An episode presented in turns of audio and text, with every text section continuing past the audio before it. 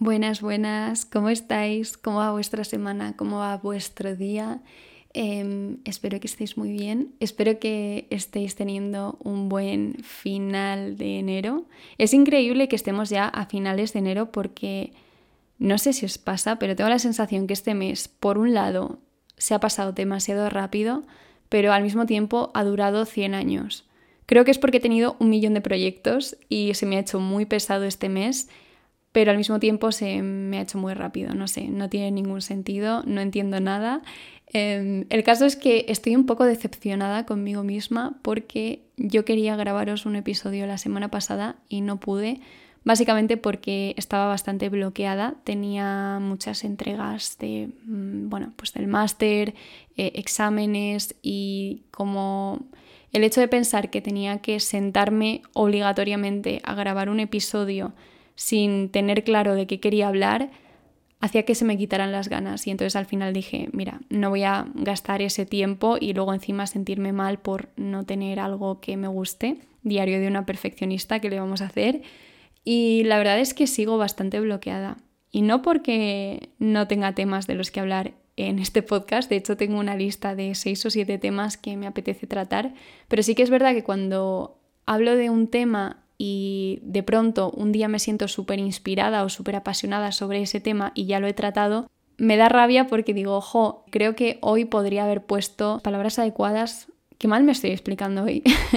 creo que podría haberme explicado mucho mejor. Eh, bueno, pues eso, siento que muchas veces hay temas en los que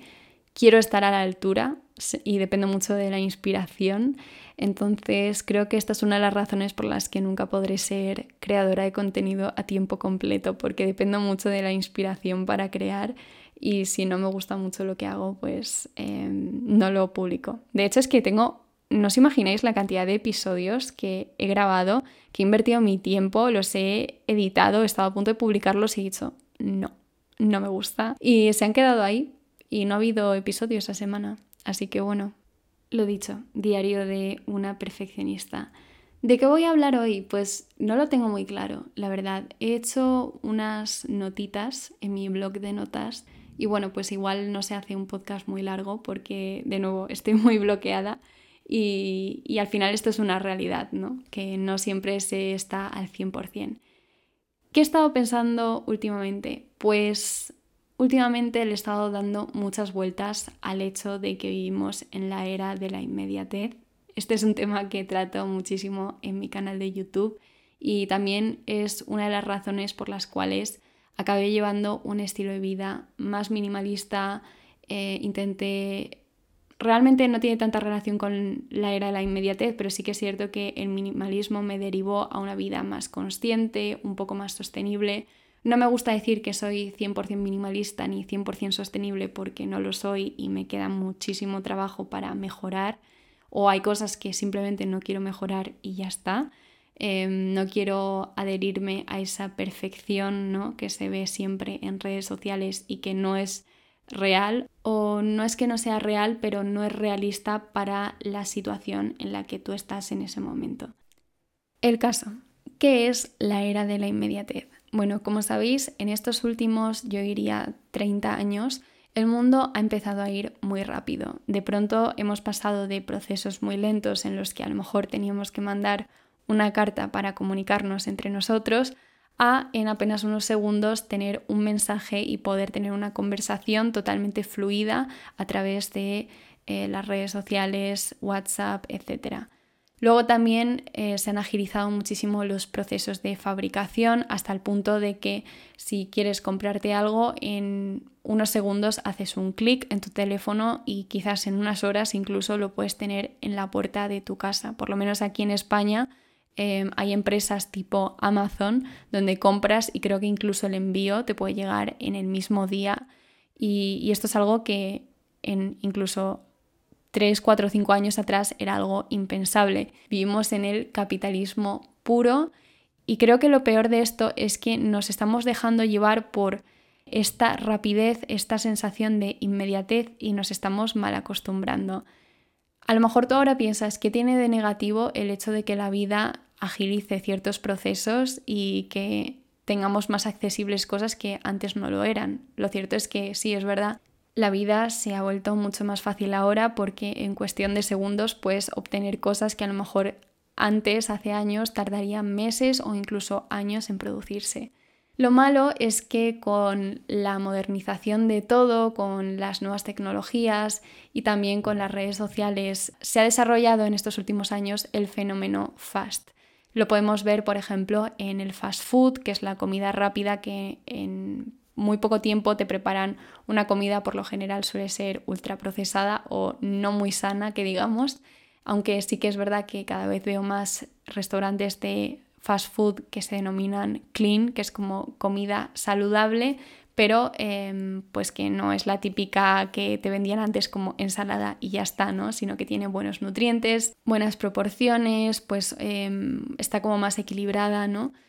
Bueno, eh, yo voy a hablar del fast, que es como la parte más negativa, ¿no? También está el fast fashion que todos conocemos, que es hipercontaminante, y también está lo que yo llamo el fast content. Nunca se lo he escuchado decir a nadie, tampoco es que yo me haya inventado el término, no es muy difícil de, eh, de crear, ¿no? Pero siento que en este último año el contenido en redes sociales se ha vuelto bastante malo. Y no quiero decir porque haya malos creadores, creo que gracias al fenómeno TikTok cada vez mucha más gente es capaz de producir vídeos, contar historias y hay muchísimo más contenido que hace unos años. De hecho, esto tiene un impacto muy positivo en el sentido de que a día de hoy podemos ver cosas de forma mucho más cercana que a lo mejor antes en YouTube o en Instagram pues no encontraríamos tan fácilmente como por ejemplo pues la gente que trabaja en los talleres fabricando vidrio o una persona que está trabajando en una oficina de correos y te cuenta cómo es su rutina o una persona que está en un barco en mitad del mar y bueno, pues no sé, a lo mejor historias que de por sí no son tan accesibles, pero gracias a TikTok pues podemos ver vidas cotidianas, mm, miles de tipos de vidas distintas que a lo mejor en Instagram como hasta hace relativamente poco estaba enfocada a ser una aplicación eh, muy de postureo, ¿no? De mostrar tu mejor vida, de todo, eh, la mejor foto, la mejor pose y tal. Y luego YouTube quizás era... YouTube había un poco más de todo, pero al ser vídeos más largos creo que no es tan fácil encontrar tanta información como a lo mejor en TikTok. No lo sé, mm, son plataformas muy diferentes, creo que en eso estamos de acuerdo. ¿Cuál es el problema con el fast content? Pues siento, y esto es algo que he hablado con muchísima gente de mi entorno, y es que TikTok se está convirtiendo en una aplicación de contenido fast, pero en el sentido negativo. ¿Y por qué digo esto? Pues en primer lugar, tengo que decir que yo era muy fan de TikTok hace dos años cuando la instalé porque tenía un algoritmo que te mostraba exactamente lo que tú querías ver. Yo recuerdo que empecé con TikTok viendo siempre vídeos de ilustradores, de diseñadores gráficos. En aquel momento yo quería empezar de cero, entonces fue como una manera de iniciarme y de adentrarme en ese mundo al cual no había tenido acceso nunca ni por YouTube ni por Instagram y de pronto pues veía cuáles eran los trends en diseño gráfico o cuál era la rutina de un diseñador gráfico o cómo era el día a día de las personas que se dedicaban al diseño gráfico y eso me encantaba. ¿Qué pasó? Pues hace ya unos meses tengo la sensación que esta aplicación no me muestra lo que quiero ver, sino lo que la aplicación quiere que yo vea. Y esto me ha sucedido, por ejemplo, con creadores de estos que se han hecho súper virales por razones X y a lo mejor a mí ese contenido no me interesaba y yo por mucho que le diera a no me muestres más, la propia aplicación cada tres vídeos que pasaba me lo seguía mostrando. Y esto a mí ya me frustraba porque sentía que esta aplicación ya no era lo que yo quería ver, sino lo que la propia aplicación quería mostrarme. Em, de pronto TikTok decide que esto se hace mainstream y todos tenemos que verlo sí o sí. Y esa parte no me gustaba. De pronto dejó de ser un lugar en el que encontraba inspiración a ser un lugar que me producía hasta ansiedad de decir, Dios, es que siento como que me está absorbiendo esta aplicación y ni siquiera me está dando nada de valor. Y el caso es que el otro día, hablando con un amigo que también hace contenido en YouTube, le contaba cómo es curioso que a lo mejor yo em, me puedo acordar perfectamente de un vídeo que he visto en YouTube hace cinco años porque por alguna razón me hizo clic, fue un contenido de mucho valor, un contenido que me aportó muchísimo y a día de hoy puedo volver a ese vídeo porque me voy a acordar de ese vídeo, porque tuvo un impacto positivo en mí. Sin embargo, estoy segura que el 95% del contenido que yo veo en TikTok nunca voy a volver a verlo. Al final tenemos un montón de contenido constante, em, es una fábrica de contenido súper fast que no me está aportando valor. Em, es cierto que sí que TikTok tiene una función de guardar vídeos y de hecho yo tengo muchos guardados de, pues yo qué sé, frases que a lo mejor me han inspirado mucho o algún lugar que he visto que me ha llamado la atención y me quería guardar las recomendaciones. Pero sí que es cierto que he desconectado mucho de, de esta aplicación porque la siento como que está siendo el fast fashion de las redes sociales. Y creo que cualquier cosa en el momento en el que te, empieza a generar adicción, pero sobre todo no adicción, sino ansiedad o culpabilidad por pasar muchas horas, quizás es momento de darse un respiro y, y, dejarlo. Yo de hecho intenté borrarme TikTok, pero curiosamente la aplicación no me dejaba borrarla, lo cual me pareció un poco sospechoso, pero bueno, el caso. No estoy diciendo que TikTok sea la peor aplicación, esto puede pasar absolutamente lo mismo eh, con Instagram o con Pinterest o con YouTube. Realmente em, siento como que estamos experimentando mm, una evolución en las redes sociales donde ahora todo el mundo puede crear contenido, lo cual está genial, pero también supone un mega bombardeo de información. Entonces, pues supongo que es cuestión de aprender a gestionarlo y sobre todo que no te consuma o que no te veas en la obligación de tener que estar al día con todas las modas o con todas las tendencias. Yo, por ejemplo, algo que siempre tuve claro desde que empecé en redes sociales es que no quería ser una fábrica de contenido. Para mí no tiene sentido obligarme o forzarme a subir un contenido que no me gusta solo porque estoy obligada a hacerlo todas las semanas porque si no voy a perder eh, engagement o la gente no me va a ver, bueno, pues si no me ven, no me ven, no pasa nada. Creo que ante todo está la salud mental y creo que esto es un mensaje que hay que lanzar también desde el punto de vista de persona que sí crea contenido pero que no se dedica 100% a ello porque sé que hay mucha gente también que me escribís y me decís que queréis abriros un canal o un podcast o pues una cuenta de Instagram, un blog, lo que sea. Y creo que algo muy importante en, en,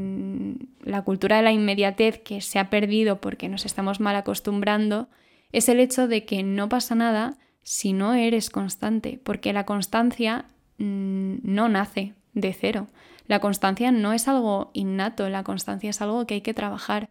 Y esto pasa con el típico ejemplo de ir al gimnasio que nos apuntamos al gimnasio, estamos súper motivados las dos primeras semanas, de pronto fallamos un día, dejamos de ir y como ya hemos fallado, ya mm, fallamos siempre.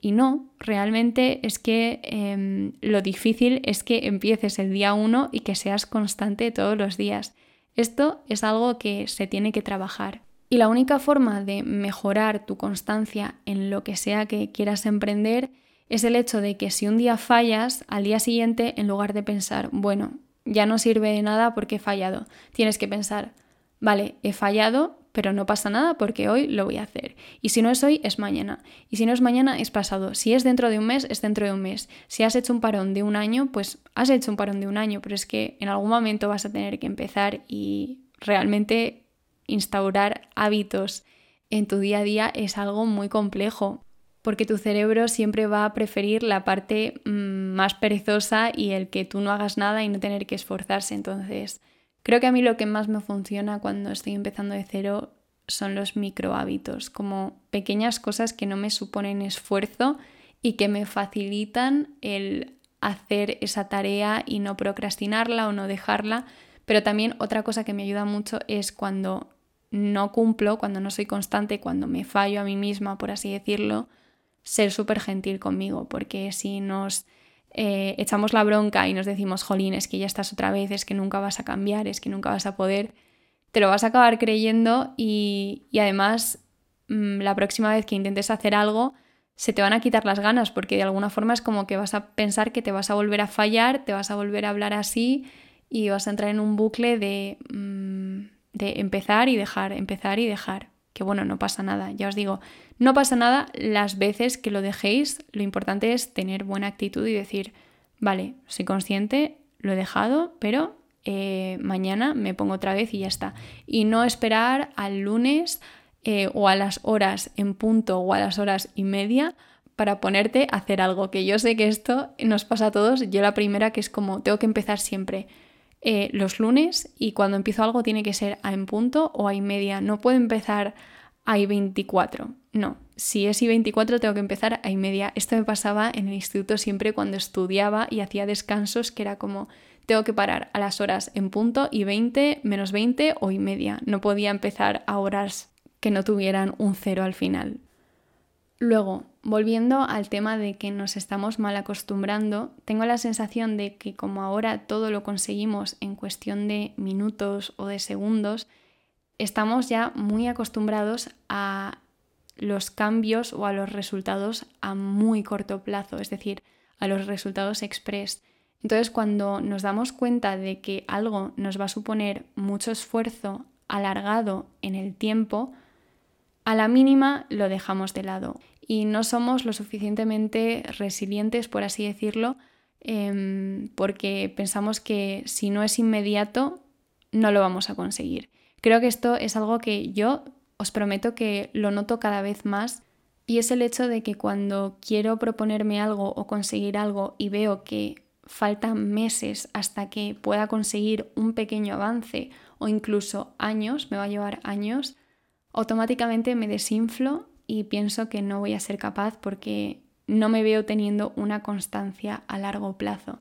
Y en verdad esto es bastante triste porque, de nuevo, es que estamos muy mal acostumbrados a que todo sea express, sea rápido y hay muchas cosas en nuestra vida que es imposible que las consigamos en cuestión de semanas o de meses. No puedes aprender un idioma y tener un buen manejo de ese idioma en un año, ni siquiera en meses. Vas a tener que estar seguramente mínimo dos años mm, practicando, practicando, practicando y dedicando muchísimo tiempo, que esto es otra cosa que creo que se nos olvida y es el hecho del factor del tiempo, de la cantidad de tiempo que tenemos que invertir en absolutamente todo para dominarlo o para tener un manejo medio o bueno, no sé. Yo esto es algo que he notado, por supuesto, muchísimo este año que he estado empezando de cero en el cual no tengo tiempo para crear contenido porque em, no solo no tengo tiempo porque estoy trabajando y estudiando a la vez, sino que cuando no estoy estudiando tengo también que practicar lo que estoy estudiando para mejorar esas, eh, esas competencias que estoy aprendiendo, ¿no? Y entonces todo, todo, todo lleva tiempo y, ese tiempo es tiempo que te quita de otras cosas. Em, Creo que esto fue una de las cosas que más me condicionó cuando tuve que tomar la decisión de empezar de cero. El hecho de decir, es que todavía me quedan como mínimo dos años, dos años de tiempo de mi vida hasta que vea resultados. Evidentemente vi resultados a lo largo del tiempo y creo que el factor de que te guste lo que estás haciendo hace que ese tiempo se, pase mucho mejor que cuando estás estudiando una carrera que no te gusta o estás en un trabajo que no te gusta, mm, en el que no te sientes realizada o realizado. En este caso sí que vi resultados, pero sí que es cierto que me costaba mucho dar el paso de decir voy a empezar de cero porque sabía que suponía un sacrificio de muchísimo tiempo, ya no solo muchísimo tiempo a largo plazo, sino muchísimo tiempo en mi día a día. Y, bueno, también es una de las partes duras de empezar de cero, que no todo es maravilloso y no todo es perfecto. Evidentemente todo tiene sus, sus eh, cosas buenas y sus cosas malas. Pero sí, creo que es importante el hecho de ser conscientes que no todo se puede conseguir en cuestión de un clic y que a veces yo creo que es muy necesario en nuestro día a día tener ciertas cosas que nos recuerden que no todo es express y que no todo es tan rápido como estamos viendo en nuestro día a día. A mí de hecho me da hasta miedo el hecho de poder llegar a acostumbrarme a ciertas cosas porque a menudo lo pienso y digo, es que vivo en una burbuja de privilegios donde todo está súper resuelto, pero luego me pongo los vídeos, que por cierto os los voy a recomendar un montón, los vídeos de Lethal Crisis y de eh, Clavero, me encantan. También el creador John Cariaga, me encanta todo el contenido que hacen, muestran una realidad de cómo es el mundo y cómo, por ejemplo, en la sociedad occidental, para tener todas las comodidades que tenemos y esta vida pues súper fast y súper consumista, para nosotros tener todos estos privilegios existe em, un montón de países que viven en plena miseria y que viven en condiciones inhumanas de desigualdad. Y la verdad es que es muy duro ver estas imágenes, es muy duro ver estos vídeos, pero son muy necesarios porque te hacen plantearte el hecho de que no todo vale. Por ejemplo, eh, a mí ver las imágenes de cómo está la situación en Bangladesh me hizo un clic en la cabeza de decir es que no puedo consumir fast fashion, sobre todo sabiendo todo lo que hay detrás, que es una realidad muy cruda y muy dura y, y mucho más que contaminación y que condiciones de desigualdad. Os animo muchísimo a ver los vídeos porque la verdad es que hacen que valores mucho todo lo que tienes y al mismo tiempo te hacen sentir muy culpable, pero creo que mm, no tenemos que ser egoístas, tenemos también que... Em, no creo que debamos echar la vista atrás solo porque es una realidad que es desagradable de ver, porque si nosotros estuviéramos en esa situación querríamos justicia ¿no? para nosotros y para nuestros seres queridos. Entonces, bueno, hay muchos cambios que son muy difíciles de hacer. Eh, me he ido un poco de, por las ramas ¿no? y, y he acabado hablando de temas que darían para horas y horas de episodios. El caso es que os recomiendo muchísimo el canal de, de John, de Clavero y de Lethal Crisis porque son canales súper buenos que a mí la verdad es que me conciencian muchísimo y también me conectan mucho con, con la realidad de decir, vivo en una sociedad súper capitalista, súper consumista, eh, donde todo va muy rápido y en el fondo es muy fácil caer en la desconexión de uno mismo, de pues de las necesidades vitales, de qué es lo que queremos en la vida y también de diferenciar em, como la satisfacción vital de la satisfacción material, porque a mí esto me pasó antes de, iniciarme un poco en el minimalismo, el hecho de que yo llenaba muchos de mis vacíos pues comprando cosas pensando pues que la dopamina de ese momento iba a llenar pues a lo mejor algo que no tenía del todo identificado porque tenía demasiados estímulos en mi vida, como por ejemplo eh, consumir muchas redes sociales, ir rápido a los sitios, la cultura de ser hiperproductivo, eh, pues la cultura capitalista, ¿no? Y bueno, pues a lo mejor eso que estaba descuidando era el hecho de que no me sentía feliz en, en mi trabajo ni con lo que había estudiado, que sentía remordimientos por no haber apostado por una carrera creativa. Y, bueno, antes de acabar el podcast, yo quería hacer como una reflexión que ahora mismo no sé si ya la he hecho antes o no, porque ya se me olvida qué es lo que digo en los podcasts, pero esto es algo que también hablo mucho con mis amigas. Y es que creo que para mí, a día de hoy, em, no es tan importante ser feliz todos los días, sino sentir calma todos los días. Yo antes vivía, aparte de muy estresada, em, pues eso, venía, vivía como con frenetismo, como si me hubiera bebido cinco cafés y todo era rápido, todo era express. Y sin embargo ahora siento mucha calma y aprecio mucho los pequeños momentos del día, aunque a lo mejor mi día no haya pasado nada especial, aunque a lo mejor mi día no sea nada del otro mundo, sea un día entero en casa trabajando y luego saliendo a dar un paseo, pero soy capaz de apreciar las pequeñas cosas y, aunque a lo mejor no tenga la mejor etapa de mi vida, el hecho de sentir calma hace que, que también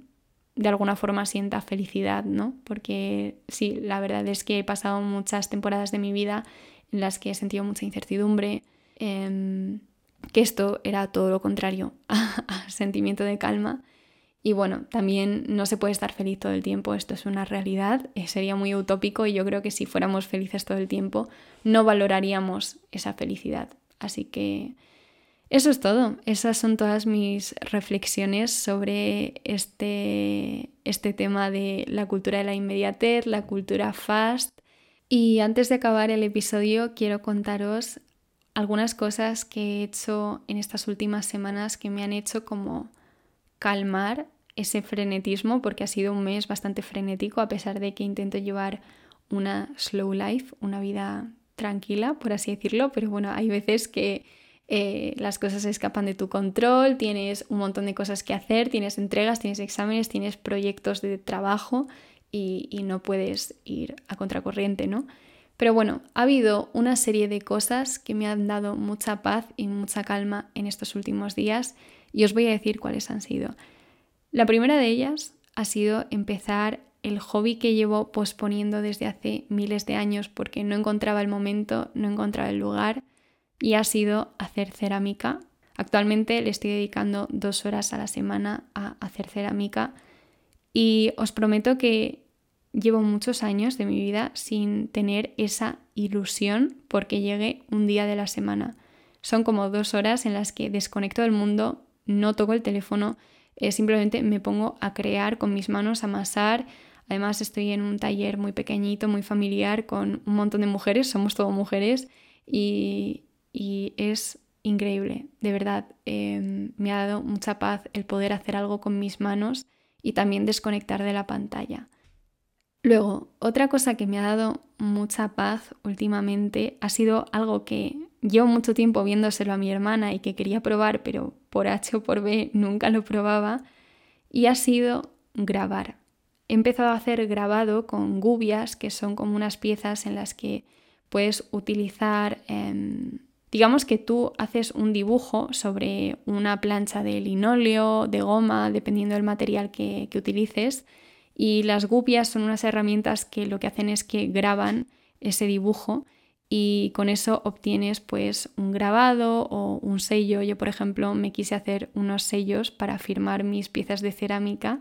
y os prometo que em, el, otro día que fui a cerámica me puse a grabar estos sellos porque quería tenerlos para la siguiente clase y de pronto estuve como no sé exagero, estuve cuatro o cinco horas grabando estas piezas y se me había olvidado lo mucho que me gustaban las manualidades. Creo que este es un paso que me va a acercar más a la pintura, que para los que no lo sepan, yo de pequeña pintaba muy bien, me encantaba, pero lo dejé un poco por influencia de mi entorno y es algo a lo que me cuesta mucho volver, me da mucha pena porque antes era algo que se me daba fenomenal de forma innata y es algo que he perdido y cada vez que lo intento me dan ganas como de llorar porque em, antes no tenía que pensar, simplemente sin esfuerzo me salía lo que pensaba y ahora ya no sale y me frustro mucho. Pero el hecho de volver a conectar con las manualidades y con cosas, pues sí, más manuales en general, em, creo que pueden hacer que vuelva a hacer un poco las paces con la pintura. Así que ojalá, ojalá este año volver a pintar Em, y luego una última cosa, y ya sí que sí cierro, algo que me ha dado muchísima paz en estas últimas semanas ha sido hacer journaling. Y sé que muchas veces he dicho que no me gustaba hacer journaling porque, no sé, no terminaba de conectar. El caso es que yo pensaba que journaling era el bullet journal, que básicamente es dedicar horas y horas y horas a hacer como una especie de diario, pero de organización y, es un tiempo que no tengo. Pero journaling es simplemente escribir un diario y es algo que llevo haciendo desde que soy muy pequeña, llevaba varios años sin hacerlo, pero el caso es que últimamente le estaba dando vueltas a que yo todos los años me mando cartas a mi yo del futuro, ya sea para dentro de un año o para dentro de cinco años, y pensaba, me gustaría escribir, me gustaría volver a escribir un poco mi día a día. No quizás todos los días, porque no todos los días me apetece, pero em, sí que cada dos, tres días estoy escribiendo en un diario y estoy sintiendo muchísima calma, estoy sintiendo muchísima paz. Creo que es muy terapéutico el hecho de escribir. Y algo en lo que también he notado lo de la cultura de la inmediatez es que antes, cuando estudiaba, estaba horas y horas escribiendo y ahora cuando lleno dos páginas de mi diario me duelen las manos y es algo que me ha demostrado lo poco en sintonía con la escritura que estaba, con la escritura manual. Así que bueno, este año creo que voy a hacer muchas más cosas manuales que también para mí son una forma de conectar contigo y con tu esencia. Y ya sí que sí, dicho esto, llegamos al final del episodio. Madre mía, media hora media hora de episodio, la Moe de dentro de una hora editando se va a acordar de, mis antepasados. Pero bueno, lo dicho, que muchas gracias por pasaros por aquí, espero que se os haya hecho ameno. Yo desde aquí os deseo que tengáis una muy buena semana, que vaya todo fenomenal y nos escuchamos próximamente en el siguiente episodio. O también en el podcast de Las Villana, que es el podcast que tengo con mi hermana, donde hablamos de temas bastante interesantes. De hecho, el otro día grabamos uno que me gustó mucho cómo quedó, que era sobre la era villana, que es básicamente eh, lo que sucede cuando empiezas a poner límites y empiezas a dejar de ser una persona complaciente y entonces muchas personas de tu entorno te perciben como el villano de la película, pero no es que seas un villano, sino que simplemente estás apostando por ti y no sé, creo que fue un tema bastante interesante por si os interesa. Y bueno, ya sí que sí, no me enrollo. Muchas gracias un día más por estar por aquí y nos escuchamos en el siguiente episodio.